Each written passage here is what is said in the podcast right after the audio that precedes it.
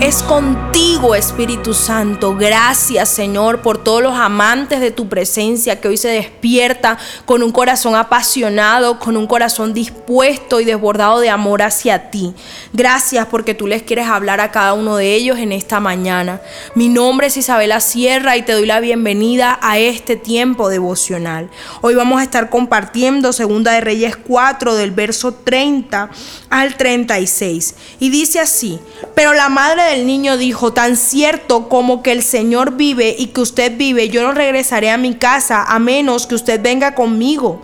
Así que Eliseo volvió con ella. Giesi se adelantó apresuradamente y puso la vara sobre el rostro del niño, pero no pasó nada, no daba señales de vida. Entonces regresó a encontrarse con Eliseo y le dijo, el niño sigue muerto. En efecto, cuando Eliseo llegó, el niño estaba muerto, acostado en la cama del profeta. Eliseo entró solo, cerró la puerta tras sí y oró al Señor.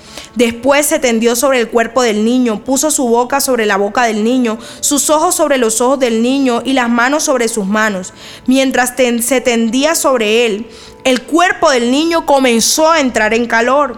Entonces Eliseo se levantó, caminó de un lado a otro en la habitación y se tendió nuevamente sobre el niño. Esta vez el niño estornudó siete veces y abrió los ojos. Entonces Eliseo llamó a Giesi y le dijo, llama a la madre del niño. Cuando ella entró, Eliseo le dijo, aquí tienes, toma tu hijo. Ella cayó a los pies de Eliseo y se inclinó ante él llena de gratitud. Después tomó a su hijo en brazos y lo llevó abajo. ¡Wow!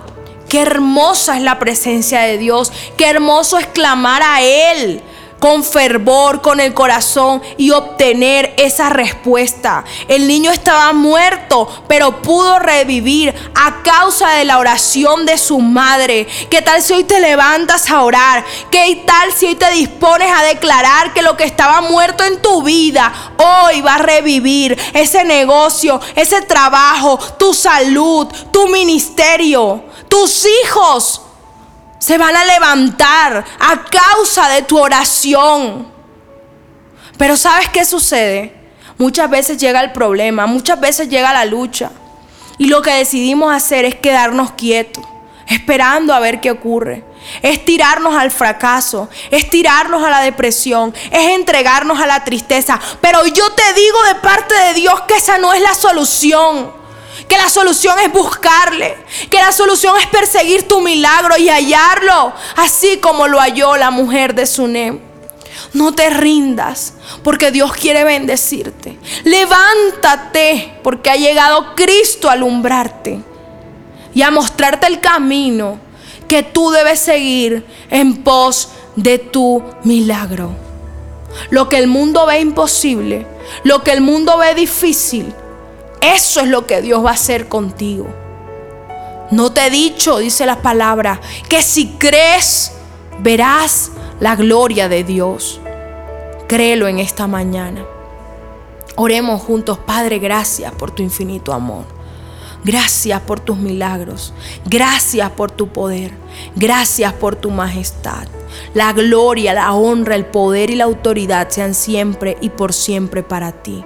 En el nombre de Jesús. Amén y amén. Mi primera cita es tu encuentro diario con Dios. Síguenos y encuentra mucha más bendición. Estamos en Instagram y Facebook como Isabela Sierra Robles. En YouTube como Soplo de Vida Ministerio Internacional. Y no se te olvide compartir este mensaje con los que más lo necesitan.